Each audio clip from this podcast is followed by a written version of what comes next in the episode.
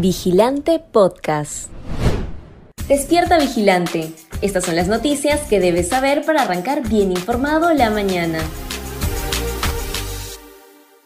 Asociación de Prensa Extranjera desmiente a Torres y Salas. Tras la formalización de la denuncia constitucional contra el presidente Pedro Castillo, el mandatario y su Consejo de Ministros decidieron convocar una conferencia de prensa en Palacio de Gobierno sin invitar a los medios nacionales.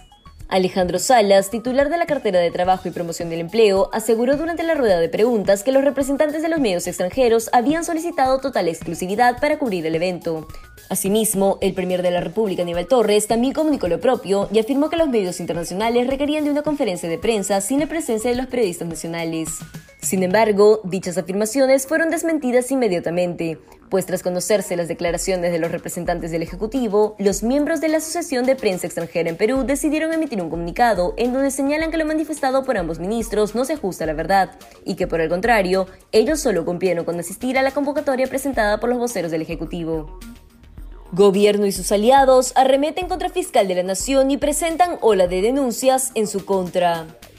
Desde que se conoció la decisión de la fiscal de la Nación, Patricia Benavides, de investigar al presidente Pedro Castillo y su entorno debido a la gran cantidad de indicios de corrupción, el gobierno, mediante sus ministros y aliados políticos, articuló una estrategia para desacreditarla, y para ello son los consejos de ministros descentralizados y otros medios afines suyos. Sin embargo, el tiempo dio razón al minucioso trabajo fiscal que se sustentó en seis denuncias. Todas ellas, finalmente, concluyeron en una denuncia constitucional contra el presidente Pedro Castillo. Pero el intento de desacreditar a la fiscal de la Nación no solo quedó en palabras, sino que los aliados e incluso ministros han presentado medidas legales para arremeter contra Benavides. Sobre la denuncia de Benavides, se debe tener en cuenta que se sustentan las declaraciones de 10 colaboradores eficaces, con 12 folios de argumentos y varias pruebas. En tanto, las denuncias contra la fiscal de la Nación se argumentan principalmente en interpretaciones propias de los denunciados sobre el actuar de Benavides, pero no se entregan pruebas. A ello se suma que desde todos los frentes se busca atacar la labor fiscal, mientras que Benavides se mantiene solo y firme en su denuncia constitucional contra Castillo.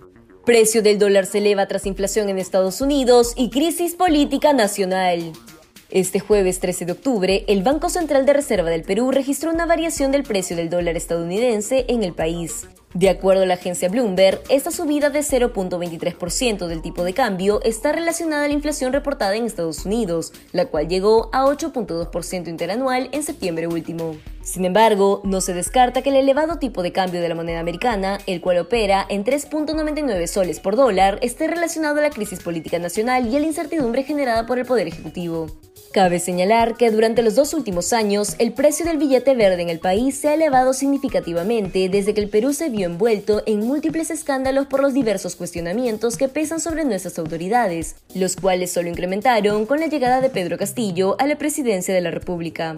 Si bien nuestra moneda se devaluó debido a la gran fuga de capitales registrada durante los meses siguientes a las elecciones generales y a la poca inversión por parte de los empresarios extranjeros en Perú, esto empeoró cuando los medios nacionales comenzaron a denunciar la trama de corrupción enquistada en Palacio de Gobierno.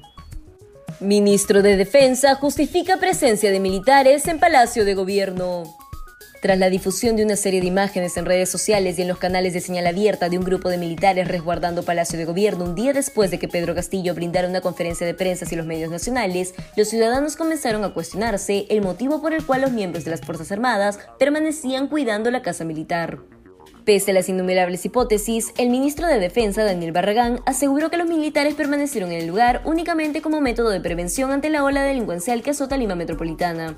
Si bien la excusa no resulta convincente para nadie, el ministro del Interior Willy Huerta respaldó lo mencionado por Barragán, pues afirmó que los militares estuvieron acompañando a la Policía Nacional en un patrullaje integrado que evitaría la comisión de actos delictivos en diversas zonas de Lima, incluyendo Palacio de Gobierno y la Plaza Mayor. Pese a la justificación brindada por ambos representantes del Ejecutivo, el congresista de Renovación Popular José Cueto solicitó a través de un documento oficial un informe de la Casa Militar que explique las razones que verdaderamente motivaron a las Fuerzas Armadas a permanecer en las inmediaciones de Palacio durante la mañana del miércoles 12 de octubre.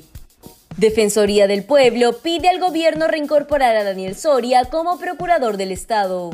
La Defensoría del Pueblo solicitó al gobierno de Pedro Castillo cumplir con la orden judicial conforme al Código Procesal Constitucional y reincorporar como procurador del Estado a Daniel Soria, quien fue separado de dicha función tras una serie de cuestionamientos impulsados por el presidente del Consejo de Ministros, Aníbal Torres, quien dudaba de su idoneidad para ejercer como defensor de los intereses del Estado.